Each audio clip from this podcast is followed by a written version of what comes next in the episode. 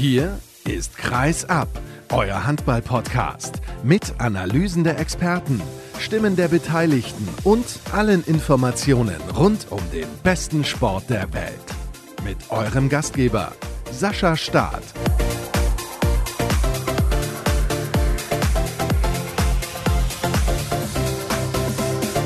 Nach einem Tag Pause sind wir wieder zurück mit der großen Saisonvorschau von Kreishab. Hallo und herzlich willkommen auch zu dieser Folge. Schön, dass ihr wieder eingeschaltet habt, denn es war ja jede Menge Material, was da vor zwei Tagen auf euch eingeprasselt ist und auch heute wird das wieder so sein. Die Sendung heißt fast nur Westfalen, denn eigentlich befinden sich alle Mannschaften in Westfalen, aber auch nur fast. Wir sprechen über den TBV Lemgo Lippe, wir sprechen über GWD Minden und über einen Neuling bzw. einen Rückkehrer, den ASV Hamm-Westfalen. Und das tue ich mit dem Kollegen Günther Thomas vom Westfälischen Anzeiger. Günter, ich grüße dich.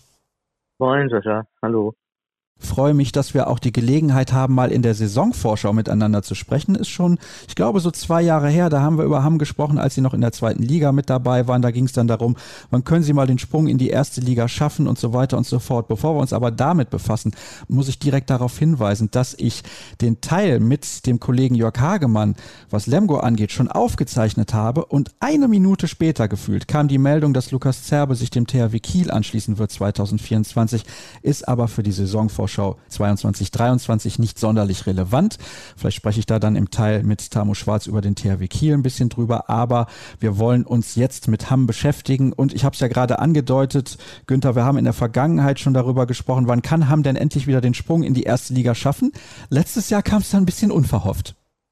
Ja, das war auf jeden Fall unverhofft. Man hat eigentlich schon für die zweite Liga geplant. Und am Ende, als sich dann die Chance ergeben hat und Nordrhein ein bisschen geschwächelt hat, hat der ASV dann eben einen guten Endspurt hingelegt und ist jetzt auch zu Recht dann in der ersten Liga. Absolut, das kann man so sagen. Wobei es war ja dann auch teilweise ein Schneckenrennen. Ich erinnere mich beispielsweise an ein Unentschieden zu Hause und auch ein Unentschieden auswärts, glaube ich, beim TV Großwaldstadt, einem Abstiegskandidaten. Da hat man sich schon ein bisschen schwer getan. Das auf jeden Fall. Ich meine, das sind alles überhaupt zieht sich das über die gesamte Saison, dass immer wieder Überraschungen dabei waren und dass eigentlich in der Liga jeder jeden schlagen konnte. Und das hat auch den, den ASV nicht verschont, muss man sagen. Und darum hat er auch eigentlich im März niemand mehr so richtig damit gerechnet, dass es noch klappen könnte. Und umso schöner für Hamm, dass es dann jetzt ein zweites Mal heißt erste Liga. Ist das denn eigentlich grundsätzlich ein Erstligastandort? Wie ordnest du das ein? Gefühlt ist das für mich ein Standort, der regelmäßig zu gut sein wird für die zweite Liga, aber vielleicht generell zu schlecht für die erste? Oder bin ich da zu hart mit meiner Aussage? Nee, da liegt es, glaube ich, ganz gut im Rennen. Zu gut für die zweite würde ich jetzt nicht sagen. Es ist jetzt nicht Gummersbach oder der HSV. Es ist schon eine Mannschaft, die Spitze, zweite Liga immer mitspielen wird und kann, aber die in der ersten Liga einfach vom Etat her alleine schon weit unter denen liegt, was andere haben. Was auch darin begründet ist, dass Sam eben auch viele kleine Sponsoren baut und jetzt diese Großsponsoren, die Spitzenvereine haben, einfach nicht besitzt. Aber ich glaube, das Umfeld ist relativ solide und es wird ein Abenteuer werden. Da sprechen wir aber gleich drüber. Lass uns ein bisschen noch zurückblicken auf die letzte Saison und auf das, was natürlich sehr gut geklappt hat. Ich war ja auch in der Halle, da haben wir uns kurz auch getroffen und miteinander gesprochen. Ich habe jetzt gerade nicht mehr im Kopf, wer der Gegner war. Ich weiß aber auch, da ist das Spiel unentschieden ausgegangen. Aber der alles entscheidende Mann und Dreh- und Angelpunkt dieser Mannschaft war Danny Beins und der hat den Verein verlassen in Richtung Hamburg. Ja, das ist besonders bitter, dass er gegangen ist, weil er wirklich überragend war. Für mich auch der beste Spieler in der Saison in der ganzen Liga, weil er einfach den Unterschied ausgemacht hat mit seinem Tempo, mit seiner Übersicht und auch seiner Art, die Mannschaft mitzuziehen. Das war schon sehr cool und er hat ja auch eine sehr, sehr gute Europameisterschaft gespielt und da mit den Holländern auch für Furore gesorgt. Und der tut, der Abgang tut den, den Hammer schon sehr weh, das stimmt. Absolut, also der Schlüsselspieler ist gegangen, aber man hat ihn natürlich auch ersetzt. Wie, das ist dann später unser Thema. Aber die Spielweise, die er natürlich geprägt hat, dieses Schnelle, dieses Temporeiche, das war auch das, was Hamm in der ganzen Saison auch auf die Platte gebracht hat. Auf jeden Fall. Es ist aber auch etwas, womit Hamm eigentlich nur in der ersten Liga auch punkten kann und das, was auch in der DNA des Trainers liegt, wahrscheinlich, dass er mit, mit viel Tempo spielen lassen wird. Entsprechend sind die Spieler ausgesucht worden wenn das jetzt auch nicht unbedingt mit Blick auf die erste Liga geschehen ist, weil das ja eigentlich im Winter schon passiert ist, überwiegend. Aber Tempo-Handball wird es auch weiter in den Hamm geben, da bin ich ziemlich sicher, mit Jonathan Dayan und Jörn Zintel, der leider verletzt ist, aber die werden auf der Mitte schon ordentlich für Druck sorgen und Tempo. Davon gehe ich aus bei Jonathan Dayan. Das kann ich bestätigen. Das ist ein Spieler, der sehr, sehr schnell und flink unterwegs ist. Aber auch das ist gleich unser Thema. Wir schauen zunächst mal auf einige Abgänge und da gibt es neben Danny Barnes durchaus welche, wo man sagt, die werden fehlen. Beispielsweise, das hast du mir im kurzen Vorgespräch gesagt, Matej Mikita, der nach Pforzheim gegangen ist, weil er vor allem in der Rückrunde die Defensive sehr stabilisiert hat. Ja, auf jeden Fall. Matej ist ja relativ spät zum ASV gestoßen nach der Vorbereitung und hatte dann am Anfang auch Verletzungsprobleme und wurde also auch vorne dann im Angriff nicht eingesetzt aufgrund seiner Verletzung und hat sich dann aber im Laufe der Saison so stabilisiert und gesteigert, dass er also hinten eine feste Größe geworden ist und dann eben auch im Angriff öfter mal wieder eingesetzt worden ist. Aber als, als Abwehrstabilisator war das ein ganz, ganz wichtiger Mann auch an der Seite von Jan Brosch oder Markus Fuchs. Jan Brosch ist ja auch gegangen. So gesehen wird also die, auch die komplette Mannschaft nicht nur nicht nur die komplette Mannschaft, sondern auch die Defensive beim ASV relativ frisch sein und, und sich erstmal einspielen müssen. Und das in der ersten Liga macht die Sache nicht einfacher. Jetzt hast du gerade einen Namen schon erwähnt mit Jan Brosch, über den wir gleich noch sprechen im nächsten Teil der Sendung, nämlich einem Spieler, der nach Lemgo gegangen ist. Der ist relativ groß gewachsen, richtiger Brocken und im Abwehrzentrum ist das natürlich genau das, was man braucht in der ersten Liga, um mithalten zu können. Der wird auch fehlen. Vielleicht genauso wie Beins in der Offensive, wird er in der Defensive fehlen? Kann man das so sagen? Ganz sicher, er ist ja über Jahre hinweg, kommt er hier aus der Nachbarstadt Unna und ist also eigentlich quasi ein Urgestein, ist relativ spät auch zum, zum Profi geworden, hat sich dann aber peu à peu, Jahr für Jahr dann auch gesteigert und ist natürlich die letzten Jahre eine Bank gewesen haben. Jetzt haben sie mit Stefan Bauer einen weiteren Innenblocker und Kreisläufer verpflichtet, aus Coburg, der ist nur drei Zentimeter kleiner und von der Statur relativ ähnlich. Weiß nicht, ob er das dann eins zu eins ersetzen wird, aber ich traue es ihm durchaus zu, weil er ja auch ein bisschen Erfahrung hat in der zweiten Liga zumindest und in der ersten war er auch kurz in Erlangen. Ja, also ein bisschen Erstliga-Erfahrung ist in diesem Kader mit dabei, definitiv. Das ist gar keine Frage. Kommen wir zu einem Spieler, der in den letzten Jahren eigentlich immer dafür bekannt war, das Trikot von GWD Minden zu tragen. Sören Südmeier, der ist dann nach Hamm gegangen, um auch mitzuhelfen, dass man aufsteigt. Er konnte aber jetzt dann genau in der Saison, wo man aufgestiegen ist, nicht mehr so viel dazu beitragen. Der spielt jetzt bei Litriebe Germania. Genau, Sören ist super Mittelmann, der auch in Hamm seine Akzente gesetzt hat und seine Schwerpunkte hatte in, in der Mitte im Spielaufbau. Aber letztes Jahr dann eben eigentlich von Verletzungen komplett die Saison durchplagt war. Und das war auch für ihn dann ein Grund zu sagen, ich trete ein bisschen kürzer, gehe zurück in meine Heimat und mache da, so hat das mir zumindest erzählt, will dann dort sich darauf konzentrieren, als Grundschullehrer Fuß zu fassen und möchte dann eben etwas tiefer wieder Handball spielen, um dann auch die Verletzungen dann eben aus dem Körper zu bekommen. Ich glaube, das ist auch absolut nachvollziehbar. Auf höherem Niveau ist weiterhin Gerrit Gens mit dabei. Der wechselt zum TUS in Lübeck, beziehungsweise hat das längst getan. Ist er ein Verlust? So wie er die Serie gespielt hat oder die ganze Serie gespielt hat, eigentlich auf jeden Fall. Gerrit hat auch eine tolle Saison gespielt, meiner Meinung nach ist aber genauso ein Spieler, ähnlich wie Südi, den es wieder zurück nach Lübeck gezogen hat, wo er dann auch familiäre Wurzeln hat, wo er auch, glaube ich, ein Haus hat, wenn ich mich richtig erinnere, und mit Freundin und Hund da wohnt. Und er hatte dann einfach das Angebot aus Lübeck und wollte dann auch gerne da wieder spielen. Aber in Hamm wäre er auf jeden Fall sonst auch ein Thema gewesen. Man hat ja auch gesprochen. Aber da hatte er sich dann halt dagegen entschieden.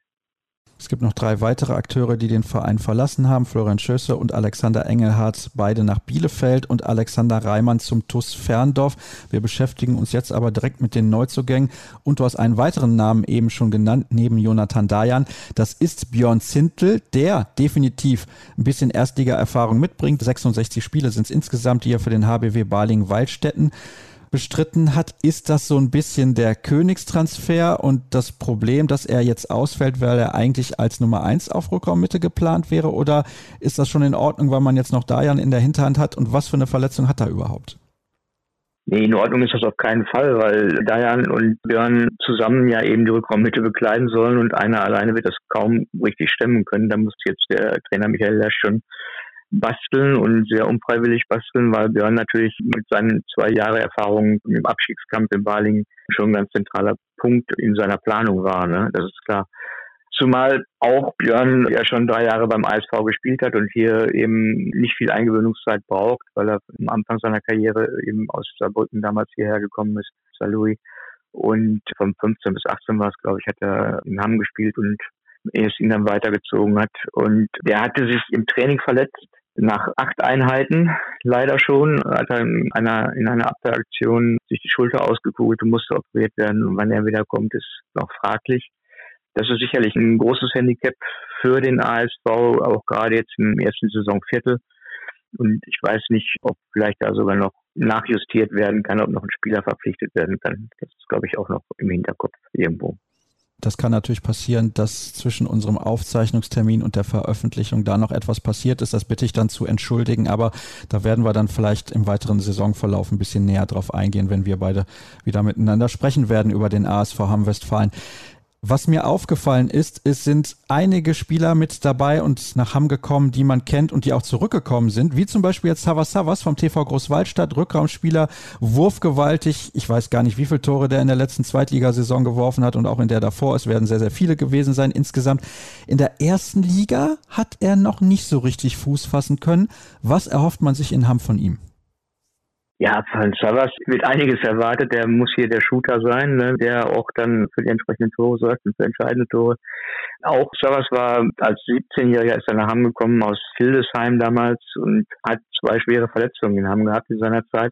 Und ich habe vorhin noch mit ihm gesprochen, da hat er dann auch erzählt, dass er eben schon so ein bisschen so eine Rechnung eigentlich ursprünglich gesagt hat, nee, haben nie wieder wegen dieser Verletzungsgeschichte, aber dann hat er gesagt, nee, aber glaube ist ja doch nicht so meins und ich habe hier noch so eine Rechnung offen will, weil ich hier eine tolle Zeit hatte, menschlich und auch im Umfeld, will ich wieder mit ASVs nochmal versuchen und, und vielleicht ist man sogar erfolgreicher und vielleicht den Klassenerhalt angehen, was ja keiner in der Liga glaubt. Ja, ich glaube, da gehen die wenigsten von aus. Deinen Tipp, den warten wir aber noch ab am Ende. Und dann schauen wir mal, was wir noch so zu bieten haben. Unter anderem, das ist wahrscheinlich der prominenteste Name, Maid Patrei, kommt von den Rhein-Neckar-Löwen, viele, viele Jahre. Ein ganz, ganz wichtiger Spieler gewesen für die TSV Hannover Burgdorf.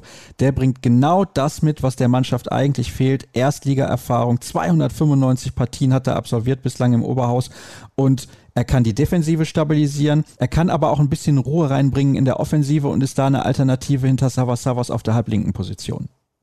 Mhm, ja, hinter Savas Savas ist ja Marian Orlowski eigentlich erstmal auch noch da, der aber jetzt auch auf Rückraummitte dann als zweiter Mann rutschen wird. Ja, Maid ist eigentlich, weil du vorhin vom Königstransfer geredet hast, ist der eigentliche Königstransfer, weil aufgrund seiner Erfahrung und Anspieler, der von den Rhein-Neckar-Löwen kommt und da auch tatsächlich gespielt hat, der dann nach Hamm kommt zum Aufsteiger, das ist hier schon eine relativ große Nummer, auch wenn er selbst ein bisschen darüber lächelt, wenn er so genannt wird, Königstransfer. Aber ich glaube schon, dass er auch eine entscheidende Rolle mit einnehmen muss und wird, gerade im Innenblock hinten dafür sorgen wird, dass das alles ein bisschen stabiler wird und so gesehen, ja klar, Maid ist eine wichtige Größe im Kader. Welche Rolle wird der halbrechte Andreas Bornemann einnehmen, der aus einem Verein kommt, der jetzt in die dritte Liga abgestiegen ist, dem TuS Ferndorf, der dort aber solide Leistung gebracht hat? Ja, gute, spannende Frage. Also Born ist sicherlich als gerade auch als unbekannte Größe in der ersten Liga, denke ich mal, einer, der, wo du sagen kannst, Wundertüte, Überraschung immer möglich, aber ihn kennt keiner. Er wird unbedarft spielen, er ist gallig, er will was bewegen und zeigen, dass er, dass er auch erste Liga kann. Mit einem Kader wie dem ASV ist es ja generell durchgehend sowieso schwierig zu sagen, was sie bewegen können und in welche Richtung das Ganze geht. Also Bornemann zusammen mit Jan von Bönig auf halb rechts ist auf jeden Fall ein gutes Duo. Top zweite Liga, erste Liga muss man gucken, wie sie sich bewähren. Dann gibt es noch einen Akteur, der aus Stuttgart gekommen ist, Alexander Schulze für die linke Außenbahn. Dort wird er wahrscheinlich die Nummer eins sein. Du kannst mich gerne korrigieren. Und dann hat man ja ein Duo, das aus Stuttgart gekommen ist, das die Flügel besetzt mit Tim Wieling auf rechts außen und Schulze dann auf links außen. Mhm. Also links außen gesetzt ist, denke ich, meine Kapitän. Das ist Fabian Husmann. Der hat letztes Jahr, glaube ich, ja, einmal war er kurz verletzt, ansonsten hat er eigentlich durchgespielt. Diesmal wird es wahrscheinlich dann eher so sein, dass die beiden sich dann den Job teilen. Also ich glaube nicht, dass es da eine klare Nummer eins dann noch geben wird. Zusammen mit Team Willing rechts, der aber auch mit Jan Pretzowski einen sehr guten jungen Mann hat, der von hinten drückt. Also die Außen sind schon sehr gut besetzt, finde ich. Also für eine Mannschaft, die halt gerade in die erste Liga hochkommt, finde ich das schon, ja, okay.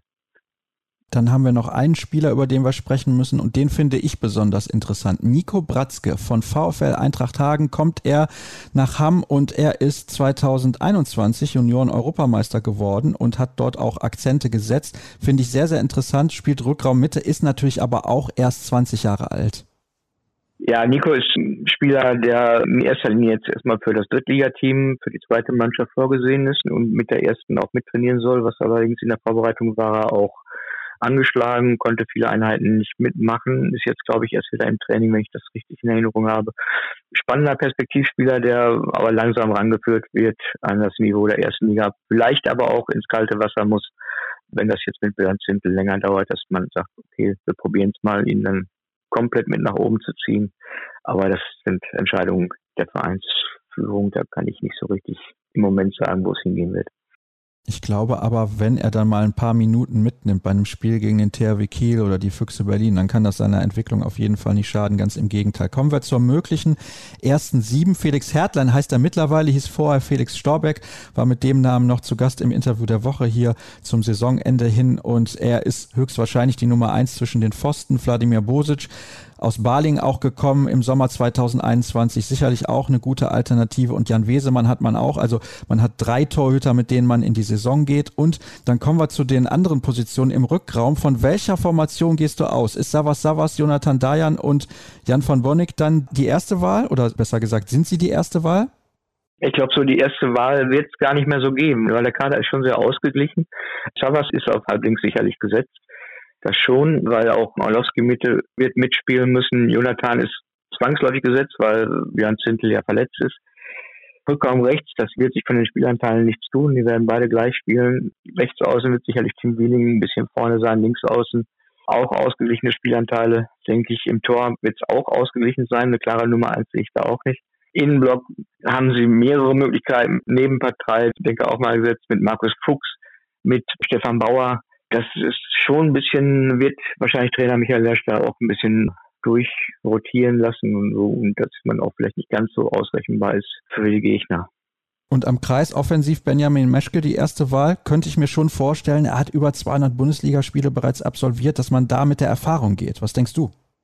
Hm, das ist wirklich eine Position, wo ich auch noch nicht so ganz entschieden bin für mich weil natürlich Stefan Bauer ja auch, die beiden haben auch zusammengespielt schon mal interessanterweise in, in Erlangen eine halbe Saison. Ich denke auch da werden sich die Spielanteile am Ende verteilen.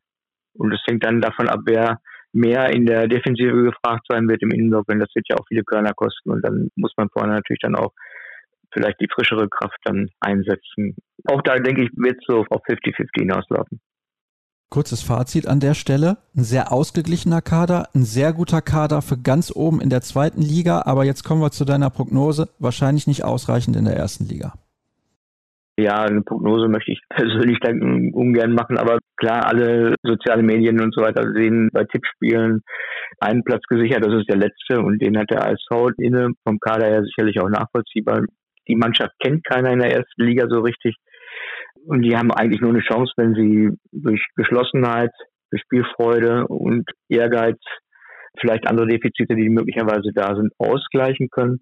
Und natürlich ein dickes Pfund muss die, muss die Halle sein, dass sie wirklich zu Hause sehr gallig und, und unangenehm für die Gegner sein werden und durch die Zuschauer dann eben auch gepusht werden. Das ist die Chance, die ich sehe, dass eben nicht der letzte Platz reserviert ist, sondern vielleicht sogar der drittletzte. Aber auch ein Abstieg wäre hier wahrscheinlich jetzt nicht das Drama, weil man ja eigentlich nicht davon ausgeht, dass man deutscher Meister wird. Das wäre, glaube ich, auch ein bisschen vermessen. Aber was die Fans angeht und die Unterstützung, muss man sich, glaube ich, in der Halle keine Sorgen machen. Da passen 2650 Zuschauer rein. Ich finde, es ist so ein richtig kleines, schönes Schmuckkästchen. Ich bin sehr gerne in dieser Halle. Also, wenn die voll ist und die Stimmung dann gut, ich glaube, dann verzeihen die Fans auch die ein oder andere hohe Niederlage, die es mit Sicherheit geben wird. Ja, das, das ist ja auch das Wichtige, dass von Anfang an kommuniziert wird. Ja, wir sind aufgestiegen, aber nein, wir sind keine Mannschaft, die dringend in der Liga bleiben muss und wo man das erwartet, sondern es wird auch mit den Sponsoren, mit den Fans kommuniziert. Der ASV ist Außenseiter in der Liga, aber eben zu Recht, weil sportlich aufgestiegen. Aber es wird möglicherweise auch wieder runtergehen und dann sollte man in der zweiten Liga direkt wieder oben angreifen können, ohne jetzt finanzielle Supersprünge gemacht zu haben und sich wie beim ersten Mal vielleicht finanziell auch in Not zu bringen, dass man dann vielleicht nochmal durchgereicht wird. Das will man auf jeden Fall verhindern und will oben dann vielleicht wieder einen neuen Anlauf starten und beim nächsten Mal, wenn es denn wieder der Abstieg werden sollte, beim nächsten Mal vielleicht dann auch ein bisschen mehr Erfahrung das Ganze positiver gestalten. Das klingt doch nach einem Plan und ich bin mir relativ sicher, dass es wahrscheinlich auch so kommen wird. Gehe ich von aus, wenn ich auch den Kader sehe und die Möglichkeiten, die man in Hamm hat. Günther, herzlichen Dank, dass wir sprechen konnten über den Neuling, über den ASV Hamm Westfalen. Erste Pause heute und dann geht's weiter in Richtung Lemgo.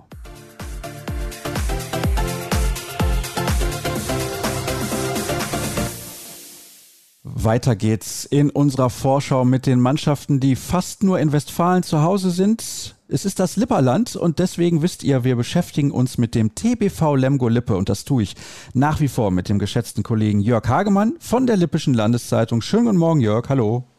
Ja, guten Morgen, Sascha. Es geht um eine Mannschaft, die so eine gute Platzierung in der Liga erreicht hat wie seit Jahren nicht. Rang 6 war es am Ende. Es waren zwar nur in Anführungsstrichen 37 zu 31 Punkte und es war auch, ich will sagen, ein Schneckenrennen um Platz 5 und 6, aber trotzdem Platz 6 noch dazu mit der Doppelbelastung in der European League, was der TBV Lemgo Lippe in der letzten Saison geleistet hat, aller Ehren wert. Kann man sagen. Das war also sehr eindrucksvoll, wie die Mannschaft dort performt hat und vor allen Dingen nach hinten raus war das eigentlich gar nicht so zu erwarten. Also man stand Ende April irgendwie, glaube ich, so Platz neun, Platz zehn und dann hat man also in den letzten sieben Spielen also nochmal einiges rausgehauen, hat die letzten sieben Spiele unbesiegt überstanden und dabei 13 von 14 Punkten geholt. Also so konnte man das selber kaum fassen, als nach dem letzten Spieltag dann auf einmal Platz 6 aufleuchtete und ja, und dass man dann jetzt auch wieder erneut europäisch dabei ist, also das ist schon ein kleines Wunder. Also großer Respekt an die letztjährige Mannschaft und den Trainer, was sie da geleistet haben. Florian Kehrmann ist ja jetzt schon etwas länger im Amt. 2014 ist er eingestiegen. Erstmal musste er für den Klassenerhalt sorgen, hat die Mannschaft peu à peu besser gemacht. Aber in den letzten zwei, drei Jahren, muss man sagen, war eine Entwicklung zu erkennen, die auch klar seine Handschrift trägt. Ja, absolut. Florian Kehrmann hat sich genauso entwickelt wie die Mannschaft, beziehungsweise was besonders bemerkenswert ist eben auch, dass er auch eindeutig die Spieler besser macht. Also man sieht das jetzt ja auch, da wirst du ja gleich drauf zukommen, auf die äh, Personalien, ja, dass ein Spieler von Lemgo aus zum FC Barcelona geht, das hätte man sich also vor ein paar Jahren auch nicht vorstellen können. Oder auch nach Weschbrem jetzt mit Bjarkema Elisson. Aber das ist auch ein Ergebnis der guten Arbeit von, von Florian Kehrmann, der solche Spieler besser gemacht hat. Wie würdest du denn die letzte Saison einschätzen im Vergleich zu der Saison davor? Da ist man als Neunter ins Ziel gekommen und hat noch den DHB-Pokal gewonnen, deswegen eine große Nummer, gar keine Frage. Aber ich würde fast sagen, eben mit dieser Belastung European League und Lemgo hat in einer starken Gruppe gespielt, unter anderem mit Nantes, schätze ich das fast schon ein bisschen höher ein. Doch, das ist auch höher einzuschätzen gewesen. Also das sehe ich genauso.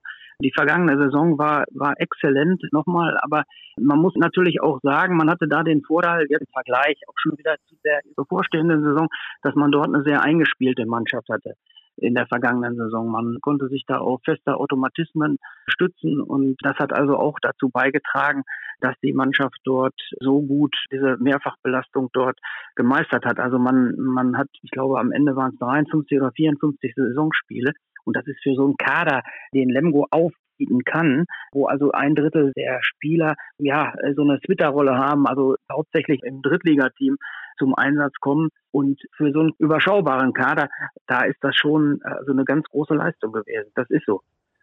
Und das Problem von Florian Kehrmann ist, der Kader ist wieder dezimiert, also nicht was die Anzahl der Spieler angeht, aber definitiv was die Qualität betrifft. Wir wollen jetzt nicht so viele Worte verlieren über Linus Geis und Michel Reitemann, die den Verein auch verlassen haben, sondern schauen natürlich auf die prominenten Abgänge. Beginnen wir bei einem, der lange, lange in Lemgo gespielt hat. Er war Kapitän, ist jetzt bei den Eulen Ludwigshafen unter Vertrag, André Kogut. Ja, André Kogut war sieben Jahre in Lemgo und er war hier also auch so ein, so ein Fixpunkt. Also er war also eine stille Autorität, will ich mal sagen, war die letzten Jahre auch Spielführer, war aber nie ein Lautsprecher, sondern jemand, der das also auf seine besondere Art die Mannschaft dort geführt hat oder da seinen Einfluss geltend gemacht hat. Und es war eben schade, also er hat ein bisschen tragisches Ende gehabt, weil er eben gesundheitliche Probleme dort hatte Und jetzt ist er eben zu den Eulen Ludwigshafen gegangen, wo er eben zunächst mal also die Rolle des Co-Trainers dort übernimmt. Also das ist auf jeden Fall auch, was die Erfahrung angeht und, und die Persönlichkeit, ist es eben schon auch ein Verlust, das muss man sagen. Definitiv, und das war schön formuliert mit der stillen Autorität, das kann man, glaube ich, definitiv so sagen. Dann der nächste, mit dem wir uns beschäftigen, ist Andreas Zederholm. Der spielt jetzt wieder in Schweden bei IFK Christianstad. Er war auch das ein oder andere Mal angeschlagen, aber was bei ihm war, er hat eigentlich immer relativ solide und konstant seine Leistung gebracht. Also das war durchaus ein Spieler, den man jetzt vermissen könnte. Ja, also der hatte ja auch noch einen Vertrag. Also er hat den Vertrag ja in Lemgo verlängert. Das war zwischenzeitlich der Spieler, der den längsten Vertrag in Lemgo hatte, bis 2024. Und den wollte man eigentlich auch nicht abgeben. Aber dann ist sein ehemaliger Verein Christian Start auf ihn zugekommen, weil die dort auf der Linkshänder-Position im Rückraum in der Saison ja Taito Eines an Flensburg abgegeben haben und da benötigte man jetzt eben einen Ersatz und dann hat man mit Cedar gesprochen und hat ihn davon überzeugt, zurückzukehren. Und er hat sich das auch dann lange überlegt, so wie er mir das geschildert hat. Und ja, aber da ist es dann eben zu diesem Deal gekommen. Das heißt also, Lemgo hat dort auch noch eine Ablösesumme bekommen und durch diesen Transfer war dann letztendlich für den TPV auch noch diese Chance gegeben, dass die auf dem Transfermarkt was machen konnte. Und so ist dann letztendlich überhaupt der Transfer dann auch von Emil Lerck zustande gekommen. Aber der kommt ja dann gleich bei den, bei den Zugängen, denke ich mal. Genauso sieht's aus, denn wir müssen uns mit weiteren Abgängen beschäftigen, unter anderem dem von Peter Johannesson, der sich dem Bergischen HC angeschlossen hat. Ein Torhüter, der immer mal so Spiele hatte, wo er auch mal 20 Dinger gehalten hat. Ich erinnere mich ans DHB-Pokal Final Four 2021. Da hat er unfassbar gut gehalten und natürlich auch Finn Zecher, aber das ist nochmal ein anderer Schnack. Jedenfalls Johannesson, ein Spieler oder ein Torhüter, der überragende Spiele hat, der aber auch Spiele hat, wo er nur 5, 6 Bälle gehalten hat. Wie ordnest du seinen Abgang ein? Ja, das ist sehr schade, weil Johannesson hat sich also in Lemgo prächtig entwickelt. Er kam hier hin aus Balingen und man wusste gar nicht so genau, hm, wie man das so einschätzen sollte, weil in Balingen ist er mehr oder weniger rausgedrängt worden, sage ich jetzt mal platt aus der Distanz betrachtet. Und er hat sich dann hier hervorragend entwickelt und eigentlich hätte man ihn beim TBV gerne behalten, aber ich denke mal, die Zeit der Schweden lief jetzt aus und Peter Johannesson ist eigentlich im besten Torhüteralter und darum hätte man ihn auch gerne gehalten. Aber er hatte jetzt vergangene Saison eine schwere Saison, muss man durchaus sagen, durch persönliche Dinge dort, die da reingespielt haben. Aber er hat sich dann entschlossen, eben eine neue Herausforderung zu suchen und so musste der TBV dann sich dort anderweitig dann orientieren. Inwieweit das jetzt ein Verlust ist, das muss man dann eben sehen, wie der Nachfolger Ur das dann auffangen wird. Muss man gucken. Normalerweise müsste man jetzt an der Stelle nachfragen, was es damit auf sich hatte, wenn du sagst persönliche Dinge, aber persönliche Dinge sollen auch genau die bleiben. Deswegen beschäftigen wir uns jetzt mit einem absoluten Kracherspieler, wie ich finde. Jonathan Karlsbogart spielt jetzt beim FC Barcelona und ja, was soll man zu dem sagen, Jörg? Angriff wie Abwehr wirklich überragend und wie er auch in der letzten Saison und auch in der Saison davor gespielt hat, das war fantastisch. Gibt ja genug Gründe, warum er ausgerechnet jetzt in Barcelona spielt. Ja, also vielfach guckt man ja also immer bei dem Spieler also auch so auf die Wurfquote und so. Da war er sicherlich gar nicht mal so besonders top. Also er hatte auch gerade jetzt so in der Rückrunde, als er auf den Zahnfleisch ging, hat er also auch viele Spiele gehabt, wo er also, was die Wurfquote anging, sehr schwach aufgetreten ist. Das hat er auch selber eingeräumt. Aber man muss natürlich sehen, und das ist eben eine ganz große Besonderheit, dass er also hinten wie vorne fast jedes Mal 60 Minuten durchgespielt hat. Und nicht nur jetzt beim TPV, dann in der Doppelbelastung mit der European League, aber auch eben in der schwedischen Nationalmannschaft.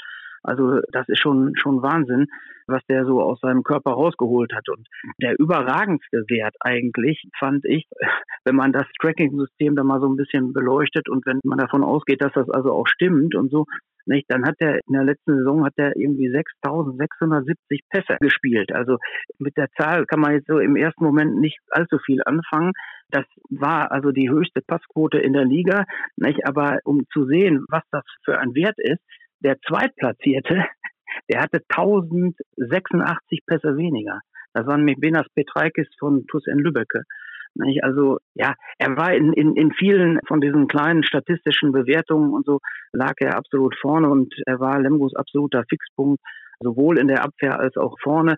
durchschnittlich, auch das habe ich mal nachgeguckt, ne, hat er pro Spiel 54,08 Minuten auf dem Feld gestanden. Also auf die gesamte Saison gesehen, also das ist schon, ja, das ist schon eine, eine Hausnummer und ein Riesenverlust, den es da zu kompensieren gilt.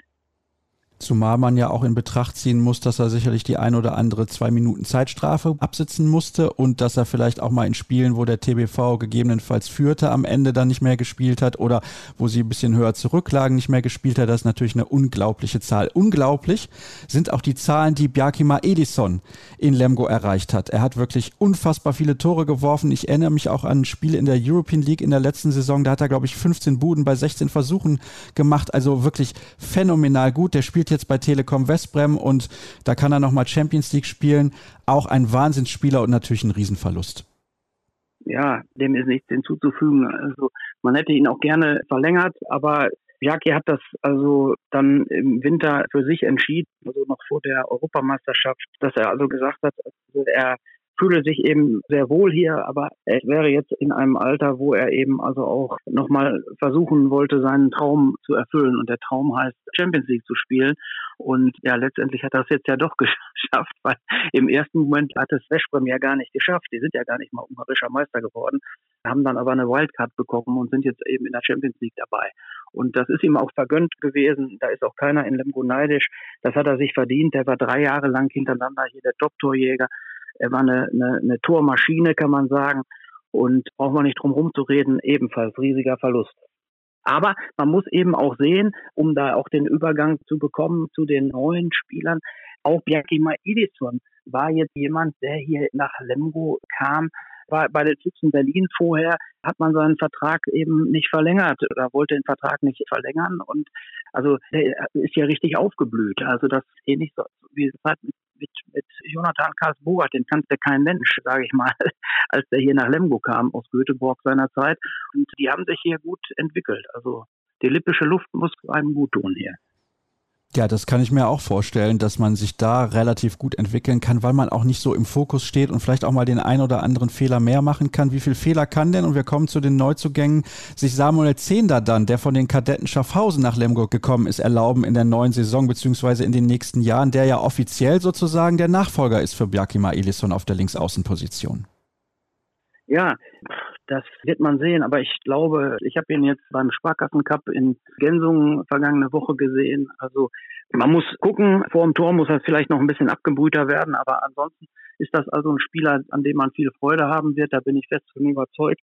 Ein unheimlich dynamischer Spieler, der also mit einer besonderen Schrittfrequenz nach vorne stürmt, aber auch blitzschnell ist eben und also ich glaube schon, dass man von ihm einiges erwarten kann. Man darf natürlich diese Messlatte Elison jetzt nicht direkt da bei ihm anlegen, aber immerhin, er hat, glaube ich, keine Angst. Er hat die Nummer vier, genauso wie Bjarkima Elison. Die hat er also übernommen. Aber Samuel Zehnder ist in Deutschland vorher auch nicht so bekannt gewesen. Ich hatte seinerzeit mal mit Biaki auch gesprochen, was er von seinem Nachfolger hält, hat er gesagt, ganz ehrlich, ich kenne den gar nicht. Und so, und also wie gesagt, der ist also auch nicht unbedingt so auf dem Radar gewesen von vielen Leuten, aber er ist mit Kadetten da in der Schweiz Meister geworden. Er war in der European League, wo die Kadetten sogar noch weiter als der TBV Lemgo gekommen sind. Da hat er sich also auch in die Top Ten dort der Torschützenliste da reingeknallt. Also ich glaube schon, dass das also eine ganz gute Lösung sein wird. Was auf jeden Fall eine sehr gute Lösung sein wird, ich glaube, da sind wir uns beide einig, Jörg, ist Emil Lerke auf der halblinken Position. Jahrgang 99, kommt von GOG aus Dänemark und wir wissen spätestens seitdem alle Matthias Gitzel kennen, welche Entwicklung dort junge Spieler nehmen und ich bin mir relativ sicher, der wird einschlagen wie eine Bombe. Ja, wie eine Bombe, muss man gucken. Aber ich glaube auch, dass der also sehr viel Potenzial hat. Und das Gute ist eben also auch, dass der sowohl Abwehr als auch Angriff spielen kann. Aber man kann den also nicht jetzt als 1 zu 1 Ersatz für Jonathan Karlsburger sehen. Also das ist ein ganz anderer Spielertyp, aber der Lemgo auch so ein bisschen andere Möglichkeiten gibt. Die Mannschaft hatte die schwächste Quote, sage ich jetzt mal so, aus der Distanz. Und von daher glaube ich, dass das also auch eine gute Hilfe sein wird, weil Lerke, das hat er also auch angedeutet, der kann also eben auch in der zweiten Reihe mal hochsteigen und, und mal einen reinschweißen. Das hat eigentlich in dieser Form, in dieser Qualität in den letzten Jahren beim TBV gefehlt. Und grundsätzlich ist das auch ein, ein lustiger, fröhlicher Typ. bin ich mal gespannt, wie er hier so in diesem doch etwas neuen Konzept sich da weiterentwickeln wird. Was glaubst du denn, wie wird sich Ur Kastelitz, der von Frisch auf Göppingen kommt, weiterentwickeln? Der ist der Ersatz bzw. Nachfolger für Peter Johannesson zwischen den Pfosten, hat mich in Göppingen nur teilweise überzeugen können. Ja, da weiß man nicht, was das für Gründe jetzt auch so hatte. Ich habe bislang sehr guten Eindruck von ihm gewonnen.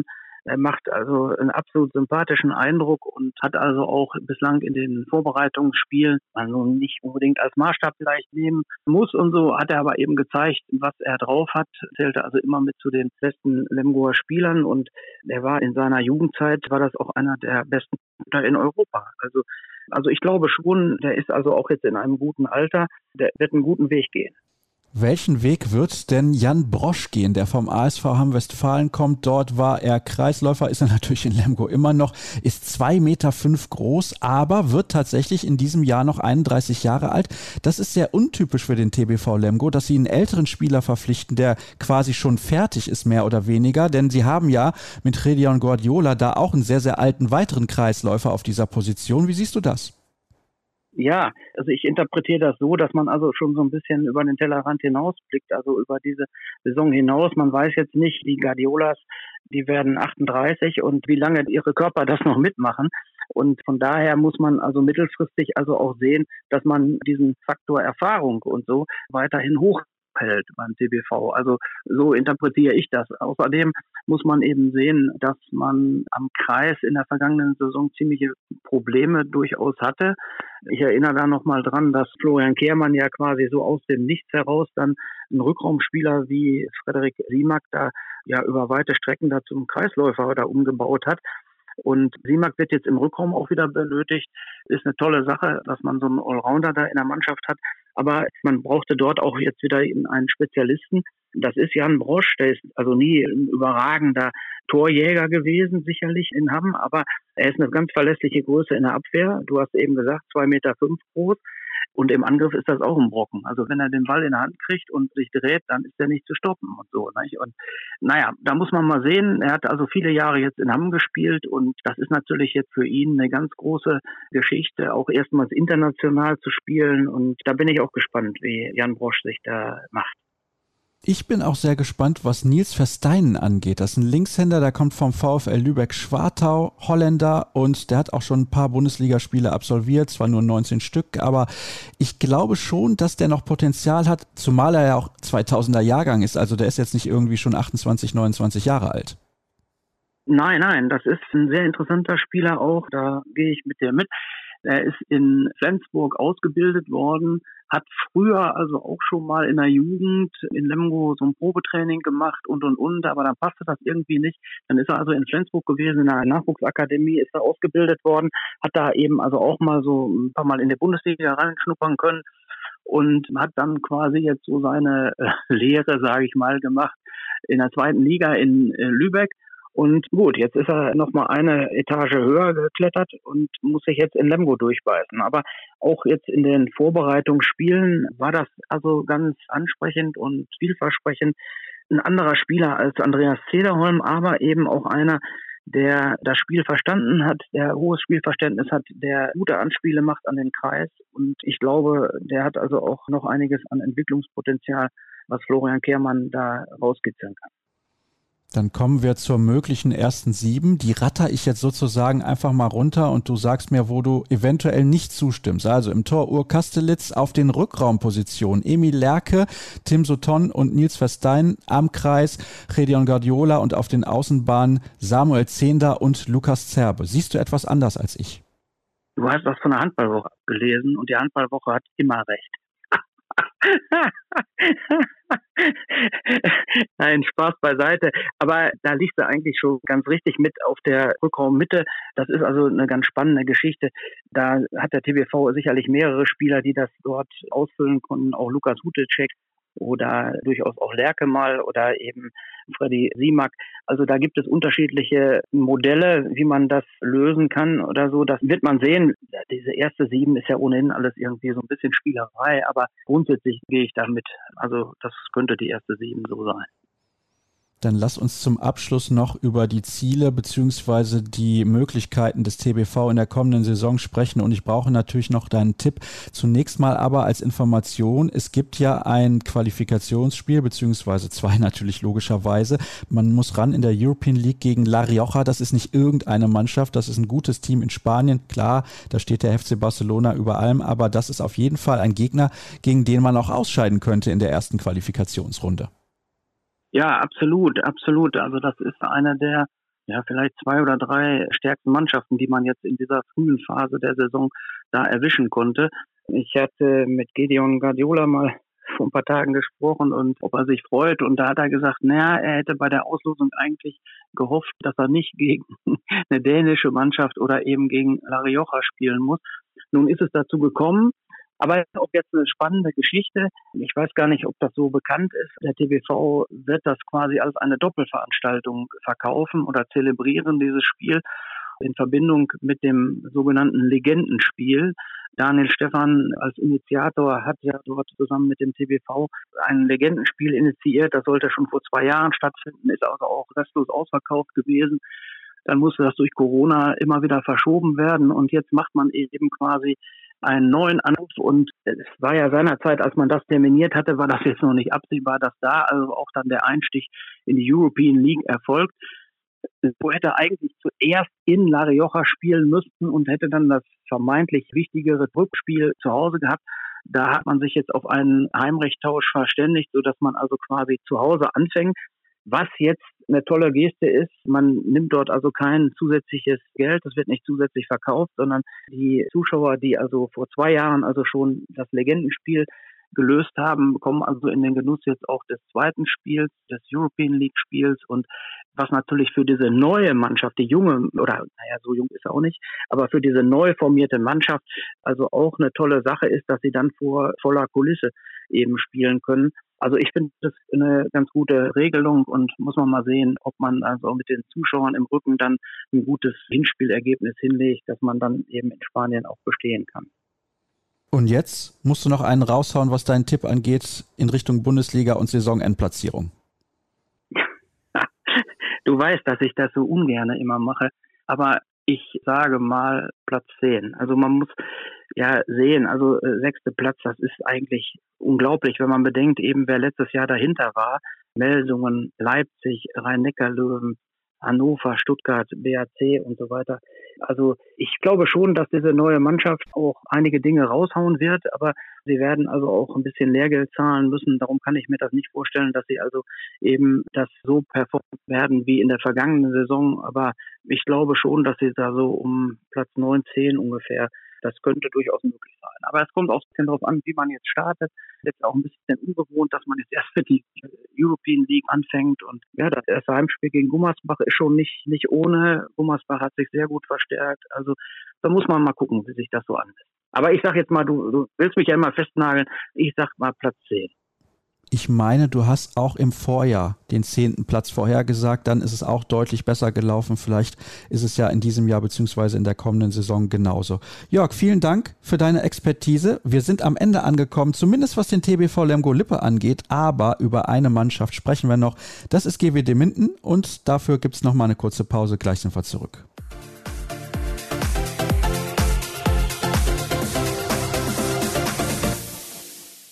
Ich habe es eben gesagt, eine Mannschaft haben wir noch, über die wir sprechen heute und das ist GWD Minden. Bei GWD Minden ist ein Trend zu erkennen und ob der Trend dazu führt, dass man dann wieder in die zweite Liga muss, das erklärt uns in den kommenden Minuten Sebastian Köbel vom Mindener Tageblatt. Hallo, ich grüße dich.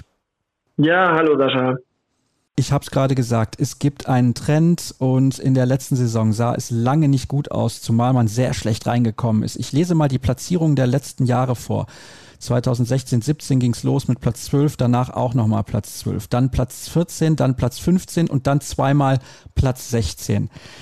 Oh, das war richtig, richtig eng, auch in der vergangenen Spielzeit mal wieder. Sie mussten hinten raus einige Punkte sammeln, aber sie haben es tatsächlich geschafft, mit nur 18 Zählern übrigens in der Bundesliga zu bleiben. Es war da auch ein Schneckenrennen, muss man wirklich sagen, und teilweise auch nicht schön anzusehen. Wie hast du es wahrgenommen? Ja, ziemlich ähnlich. Man ist natürlich, wenn man so nah dran ist, hat man einen anderen Blick auf das Spiel. Da guckt man nicht immer nur auf den schönen Handball, sondern man sieht eben auch die Entwicklung der Mannschaft und die war tatsächlich sehr gut in der letzten Saison. Auch da, die Zahlen sind ja wirklich Horror, wenn man sagt, der Start war 0 zu 18 und noch viel schlimmer waren dann irgendwann November 2 zu 26 und das haben sie nochmal umgebogen das sollte schon irgendwo einen Schub geben, zumal die Mannschaft sich danach stabilisiert hat und zum Ende hin sehr stabil gepunktet hat. Nichtsdestotrotz ist die Gesamtpunktzahl natürlich für alle Beteiligten enttäuschend und das ist auch sicher etwas, was da ganz oben auf der Agenda steht, dass man das schleunigst ändert. Dann erkläre uns doch mal bitte, weil einige werden sich natürlich nicht dran erinnern, warum war es in den ersten Wochen der vergangenen Saison so schwierig? Das lag daran im vorigen Sommer, dass der Umbruch sehr, sehr groß war, dass quasi der komplette Rückraum sich neu aufgestellt hat, inklusive der Spielmacher. Da musste vieles neu justiert werden. Und das hat eben sehr lange gedauert, bis die Mannschaft sich gefunden hat. Die ersten drei, vier Spiele waren tatsächlich ja reine Lehrstunden, wo die Mannschaft wirklich überhaupt keine Chance hatte. Dann kam noch dazu, dass die Abwehr, die man eigentlich als sicher gewähnt hatte, Probleme gemacht hat plötzlich. Da haperte es vor allem im Zweikampfverhalten und so waren einfach zwei Baustellen zu viel, die man eben lange beackern musste, bis sie dann irgendwann doch so weit waren, dass sie im Dezember stabil gepunktet haben. Und da muss man auch den Hut ziehen vor Frank Carstens, der das mit sehr viel Geduld dann wieder in die richtigen Bahnen gelenkt hat. Das auf alle Fälle, aber eben auch vor der ganzen Mannschaft. Carsten sagte, wir können jetzt von irgendwelchen Wunderdingen hier sprechen. Das ist aber nicht der Fall. Wir haben schlicht und einfach weiter unsere Arbeit gemacht. Und er hat immer wieder die Arbeitsmoral der Mannschaft gelobt. Er sagt, das hat er selten erlebt in seiner Karriere. Eine Mannschaft, die so akribisch auch an ihren Schwächen gearbeitet hat. Und das ist dann eben am Ende auch belohnt worden. Und deswegen dürfen sie auch in dieser Saison in der Handball-Bundesliga mit dabei sein, in der ersten. Und wir schauen mal auf die Abgänge. Elf Stück sind es insgesamt. Es gibt einige Akteure mit Ziel unbekannt oder haben vielleicht auch die Karriere beendet. Bei, bei manchen weiß man es nicht. Christian Zeitz ist nicht mehr mit dabei. Miljan Pusica ist nicht mehr mit dabei. Doruk Pelivan, der, finde ich, super Ansätze gezeigt hat, aber natürlich großes Verletzungspech hatte. Gilt für Christoph Reisky auch, wenn auch mit Abstrichen. Und Jan Grebens. Gibt es einen davon, wo du sagst, oh, das ist aber blöd, dass der nicht mehr bei GWD mit dabei ist? Nominell gilt das natürlich für alle. Man muss allerdings dazu sagen, diese elf, das ist eine große Zahl, das relativiert sich aber, wenn man ein bisschen näher hinschaut. Gerade die von dir erwähnten Pelivan, Pujica und Reisky sind ja im Prinzip Spieler, die mehr als eine Saison verletzt gefehlt haben. Und das ist letzten Endes mehr eine Kaderbereinigung als alles andere, weil Reisky ist weit entfernt davon, wieder Handball zu spielen. Der muss jetzt erstmal wieder fit werden. Pelivan und Pusica sind nah dran, aber auch noch lange nicht so weit, dass die Bundesliga spielen könnten. Also das muss man relativieren. Diese Leute hätten GWD jetzt auch nicht weitergeholfen. Andere Leute hätte man gerne gehalten, ganz vorne an Miro Schluchow, der jetzt ja zu Gummersbach geht und wo es offenbar an wenigen tausend Euro gescheitert ist, dass er weiter verpflichtet werden konnte. Das sind sicherlich Abgänge, wie auch Nikola Djukic, die den Trainer sehr schmerzen, was er auch offen gesagt hat, mit denen er gerne weitergearbeitet hätte. Nichtsdestotrotz ist es eben so, dass sich wieder die Mannschaft an entscheidenden Stellen neu aufstellen muss, vor allem im Rückraum auf den Halbpositionen. Und das ist jetzt eben die Aufgabe in der Vorbereitung. Jetzt hast du da zwei Namen schon genannt von den anderen Spielern, die den Verein verlassen haben. Wollen wir den Rest auch nochmal durchgehen? Ich glaube, einer, der enorm wehtun wird, ist Carsten Lichtlein. Nicht als Spieler, aber als Torwarttrainer. Denn er hat Malte Semisch so gut gemacht, dass er aus meiner Sicht sogar ein Kandidat für die Nationalmannschaft ist. Wären wir da nicht so gut aufgestellt mit jüngeren Akteuren wie Klimke und Bierlehm und noch Andreas Wolf. Ich weiß nicht, wie du das siehst, aber ich glaube, sie werden Lütti in Minden richtig vermissen. Absolut, das ist so, zumal im Moment diese Torwarttrainerposition vakant ist. Da gibt es keine Nachfolge bislang, also zumindest keine wirklich dauerhafte oder auch prominente Nachfolge. Das wird jetzt irgendwie intern so ein bisschen aufgefangen. Ja, Carsten Lichtlein hat Malte Semisch zu dem Torhüter gemacht, der er jetzt ist einer der fünf Besten in der Bundesliga, würde ich jetzt einfach mal sagen, und der auch die Mannschaft mit seinen Leistungen getragen hat, gerade in der Zeit, wo die Erfolge kamen von Dezember an ein ganz wichtiger Spieler. Und da ist jetzt natürlich ein Vakuum in der Arbeit mit den Torhütern, weil Frank Carstens ist nach wie vor alleine mit der Mannschaft in der Halle. Es gibt auch keinen Co-Trainer, den er sich seit einigen Jahren wünscht. Das heißt, er muss seine zeitlichen Ressourcen im Training irgendwie auf alle Mannschaftsteile aufteilen. Und da ist natürlich auch spannend, wie man so etwas im Alltag managt. Warum bekommt er nicht einfach einen Co-Trainer? Das ist schwierig. Es hat da einige Personalien gegeben. Zum Beispiel war Stefan Just ein ganz heißer Kandidat, der schon mal bei GWD über ein halbes Jahr so eine, so eine Art Hospitanz gemacht hat und das Training begleitet hat. Den hätte Carstens gerne gehabt. Der hat ja verlängert seinen Vertrag in der zweiten Liga in Aue, meine ich. Und es ist am Ende des Tages, wie auch bei fehlenden Zugängen, die ja auch immer noch vakant sind, offenbar eine Frage des Geldes. So richtige Antworten kriegt man da nicht. Da wird jetzt eben nicht mal eingeräumt, ja, wir haben einen kleineren Etat oder ja, wir haben weniger Sponsorengelder. Trotzdem kann man an allen Ecken und Enden ahnen, dass es nicht ganz reicht für gewisse Posten. Dazu gehört eben ein Co-Trainer, dazu gehört vielleicht auch noch ein weiterer Linkshänder für den Rückraum und auch beim Torwarttrainer ist das sicherlich ein Argument. Sie haben aber ein bisschen was getan. Wir gehen kurz weg vom Sportlichen, denn Sie haben sich auf der Geschäftsstelle neu aufgestellt mit Nils Torbrügge, weil da gab es ja in der Vergangenheit andere Akteure, die das Sagen hatten. Genau. Nils Torbrügge ist jetzt seit 1. Juli im Amt, geht das Ganze auch mit sehr viel Schwung an und wenn man sich im Umfeld so ein bisschen umhorcht, kommt dieser Schwung auch im Umfeld an, was ja ganz wichtig ist, bei Fans und vor allem natürlich bei den Sponsoren. Es herrscht eine Aufbruchstimmung rund um GBD, das ist gut und jetzt muss man eben gucken, wohin wird diese Aufbruchstimmung tragen. Ja, das liegt natürlich auch daran, wie man in die Saison kommt, aber darüber sprechen wir später, denn wir haben noch weitere Abgänge, über die wir diskutieren sollten. Zum Beispiel Lukas Meister, der Schweizer Kreisläufer, der sich dem SC Magdeburg angeschlossen hat. Der war jemand, der auch mal ordentlich zugepackt hat. Also ist er immer noch, wird er in Magdeburg weiterhin tun, gar keine Frage, aber auch den wird man vermissen, ähnlich wie Carsten Lichtlein. Ja, ganz genau. Also Lukas Meister war sicherlich eine ganz zentrale Figur, vor allem in der Verteidigung mit seiner Zweikampfstärke. Die Abwehr muss sich ohnehin neu aufstellen, weil aus den letztjährigen Innenblock-Varianten eigentlich nur noch Maximilian Janke da ist. Und der wird jetzt vor allem der neue spanische Kreisläufer Carlos Asensio gefragt sein, der sowohl hinten im Innenblock spielen soll, als eben auch vorne am Kreis eine ganz zentrale Rolle bekleidet wichtige Position im Handball, das wissen wir alle. Von daher ist das auf jeden Fall auch eine Schlüsselrolle, die er einnimmt. Mal gucken, wie schnell er sich einfinden kann in der Bundesliga. Ein weiterer Akteur ist gegangen, der ebenfalls am Kreis gespielt hat, Joshua Thiele. Der kam damals aus Hannover, war auch Junioren-Nationalspieler und ich habe gedacht, eigentlich ein super Griff für GWD, aber er hat sich auch offensiv nicht so entwickelt, ist zum VfL Potsdam gegangen. Ein bisschen schade. Sicherlich, nur man darf eben auch nicht vergessen, dass Joshua Thiele tatsächlich kein Vertragsangebot von GWD Minden hatte.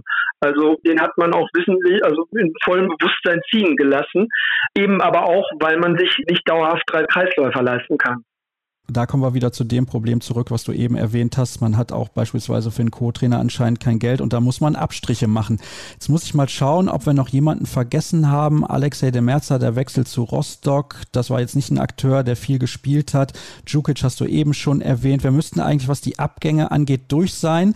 Wir haben aber noch zwei Neuzugänge. Einen hast du erwähnt, den spanischen Kreisläufer Asensio Cambra und dann haben wir noch einen jungen Torhüter, der kommt von Fadi Winterthur, ist Israeli. Yahaf Shamir, der wird die klare Nummer zwei sein hinter Malte Semisch. Genau so ist es, das ist auch schon so kommuniziert worden. Das ist ein ganz interessanter Mann, der leider sich im Verlauf der Vorbereitung irgendwie eine Adduktorenverletzung zugezogen hat und noch nicht so richtig reingekommen ist. Nichtsdestotrotz ist der ein gutes also ein interessantes Pendant zu Malte Semisch. Der ist irgendwie nur 1,83 Meter groß, hat eher ein unorthodoxes Torwartspiel, kommt wohl auch stark über die Emotionen. Also so ein bisschen ein Gegenstück zu Semisch, was das Ganze zu einer interessanten Paarung macht. Das könnte also funktionieren und wenn Semisch da weitermacht, wo er aufgehört hat, dann brauchen sie gefühlt keinen Nummer 2 Torhüter, aber das ist nur meine persönliche Meinung. Und dann haben wir noch Matthias Bitsch, der kommt von Skanderborg Aarhus aus Dänemark, ist für den rechten Rückraum eingeplant, Linkshänder und da ist GWD generell relativ dünn besetzt auf der Position. Ja, nicht nur auf der Position, auch auf der anderen Halbposition, die momentan allein verantwortlich von Marko Wignjevic besetzt wird Das ist ein Risiko, das wissen Sie. Beide Halbpositionen nur einfach besetzt. Das ist auch im Moment die größte Baustelle. Also Priorität eins bei möglichen Nachverpflichtungen ist tatsächlich ein zweiter für den rechten Rückraum. Bitch-Eindrücke der Vorbereitung sind bisher wechselhaft. Er hat Testspiele, wo er ganz gut getroffen hat. Er hat aber auch Testspiele, wo er mit seinen Würfen überhaupt nicht durchgekommen ist. Er soll sowohl wurfstark, sagt er selber, als auch spielfähig sein, sagt der Trainer, was eigentlich eine ganz interessante und eine gute Kombination ist. Bei ihm wird man aber auch abwarten müssen, wie er sich jetzt in der Bundesliga, das ist ja sicherlich nochmal eine Stufe oder zwei Stufen höher als die dänische erste Liga, wie er sich da durchsetzen kann. Zumal er mir jetzt auch nicht bekannt ist, dass er die dänische Liga in Grund und Boden geworfen hätte, aber das muss ja nichts heißen. Also kann sich ja auch super entwickeln und direkt einschlagen, wer weiß das schon. Dann sind wir durch was die Akteure angeht, die den Verein verlassen haben, beziehungsweise neu dazugekommen sind, kommen wir zur ersten sieben, also Malte Semisch, klar gesetzt. Dann auf den Außenbahnen hätte ich im Angebot rechts Thomas Urban, der ja auch neu dazu kam, aus dem Nichts sozusagen zu GWD und hat dann sehr geholfen, den Klassenerhalt vor zwei Jahren zu realisieren und natürlich auch in der vergangenen Saison. Mats Korte hätten wir auf links außen und am Kreis wahrscheinlich der Neuzugang aus Spanien, Karls Asensio Cambra. Und dann schauen wir mal in den Rückraum. Ich bin ja von Amin Damul relativ relativ begeistert. Der kam neu in die Bundesliga, 33 Spiele hat er in der letzten Saison gemacht von 34, also auch jemand, der eigentlich immer fit ist. 150 Tore hat er gemacht, das waren alles, fast alles Feldtore, das muss man auch noch dazu erwähnen, nur 15 7 Meter Treffer, also der hat sofort funktioniert, das kann man schon so sagen. Absolut. Und das ist ja sicherlich auch einer der größten Trümpfe, den GWD im Moment so hat. Natürlich ist das, was Amin Damul spielt, ausrechenbar. Die versuchen, ihn zu isolieren und dann muss er eben mit seinen individuellen 1 gegen 1 Fähigkeiten sich da durchsetzen. Die sind aber so herausragend, dass man sich auf dieses Mittel trotzdem verlassen kann sicherlich. Was ihm so ein bisschen fehlt auf seiner Position eben als Mittelmann oder auch Spielmacher ist eben diese Spielmacherfähigkeit, also die Spielsteuerung. Es hat Spiele gegeben, da musste er das Spiel steuern, weil er der einzige übrig gebliebene fitte Spieler war auf seiner Position. Dann allerdings geht ihm diese individuelle Klasse ziemlich ab. Also er muss dann seine Energiebällchen quasi in die Spielsteuerung Röhre stopfen und er hat keine weiteren mehr übrig. Trotzdem ist es ganz interessant, die Grundanordnung, mit der GWD in die Saison geht. Ja, die einfach besetzten Halbpositionen sind ein Risiko, aber sie haben eben auch drei Mittelleute. Neben Damul haben sie Niklas Pitschkowski als klassischen Spielmacher und eben auch noch einen Maximilian Janke, der das erste Mal seit Jahren verletzungsfrei in eine Saison geht, stand jetzt, der ja auch ganz gut auf der Mitte spielen und ein Spiel steuern kann. Und das erlaubt eben auch interessante Konstellationen, zum Beispiel einen Rückraum mit drei gelernten Mittelleuten, die eben auch spielerisch dann sehr stark sind und gute Möglichkeiten haben, individuelle Fähigkeiten eines Damul einzubringen, die vielleicht, und das ist das, was Carstens will, mehr in die erste Linie kommen, den Ball bringen sollen, eben an die Außen und an den Kreis. Das Kreisspiel ist die große Baustelle, das große Motto der Vorbereitung, das soll verbessert werden. Und mit einem spielstarken Rückraum ist da sicherlich auch einiges zu machen. Das kann ich mir auch vorstellen, dass das funktioniert. Wir haben natürlich auch so Akteure wie Vigniewicz oder Bitsch, die eigentlich in der Standard ersten sieben mit dabei sein sollten, aber müssen wir abwarten, wie sich das entwickelt. Jetzt komme ich nochmal zu der Nummer mit dem Spielplan und in die Saison reinkommen. Es geht los mit einem Heimspiel gegen den Bergischen HC kann man gewinnen, hat auch in der Vergangenheit gegen den BHC für GWD zu Hause relativ gut funktioniert. BHC hat die halbe Mannschaft ausgetauscht, deswegen hat sich da auch viel verändert, weiß man nicht, wie das läuft. Dann spielt man auswärts in Flensburg, auswärts beim HSV, zu Hause gegen den THW Kiel und auswärts beim SC Magdeburg. Ich bin jetzt mal ein bisschen pessimistisch und sage maximal 2 zu 8 Punkte nach fünf Spieltagen. Das geht schon wieder ordentlich los für GWD. Ich glaube nicht nur, dass das pessimistisch ist, ich glaube, das ist sogar realistisch, muss man sagen. Andererseits 2 zu 8 ist immer noch besser als 0 zu 18. Und man muss ja am Ende des Tages auch gucken, wo will GBD hin? Und die Mannschaft hat sich bei einem gemeinsamen Workshop auch auf das Saisonziel Klassenerhalt, also primäre Saisonziel Klassenerhalt eingeschossen, eingeschworen. Da muss man auch immer so ein bisschen gucken, wen will man hinter sich lassen. Und da ist der BHC sicherlich eine Mannschaft, die GBD da im Visier hat.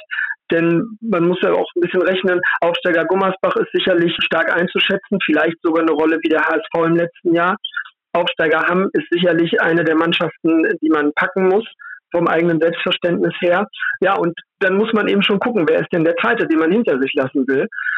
Auftaktprogramm, also deswegen liegt eben sehr, sehr viel Bedeutung gleich auf diesem ersten Heimspiel auch noch gegen den BHC.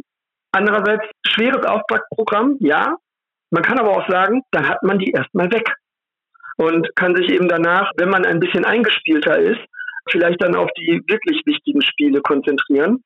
Das kann etwas Schlechtes haben, dass man viele Rückschläge kassiert, aber eben auch etwas Gutes, dass man dann eben in etwas gefestigter Form, weil in so Spielen wie gegen Kiel kann man ja auch was lernen, und dass man dann in gefestigter Form in Duelle geht, die man realistischer gewinnen kann.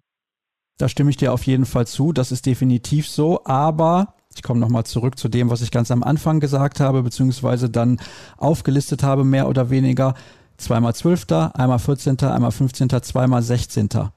Das sieht nicht gut aus. Ich bin ein bisschen skeptisch, auch wenn ich mir die Namen ansehe, die neu mit dabei sind. Vielleicht fehlt da auch noch ein bisschen Tiefe im Kader, auch was die Halbpositionen im Rückraum angeht. Was glaubst du, auf welchem Platz kommt GWD ins Ziel? Tja, ich bin kein Freund von Tipps und Prognosen, weil ich darin ganz schlecht bin. Trotzdem glaube ich, es kann nur darum gehen, diesen Abwärtstrend, der ganz deutlich da ist, wie du ja eben schon aufgezeichnet hast, den zu stoppen und ich glaube, ein Klassenerhalt wäre schon ein großer Erfolg. Also bedeutet das maximal Platz 16? Würde ich sagen, für die Optimisten unter uns mit verbesserter Punktzahl.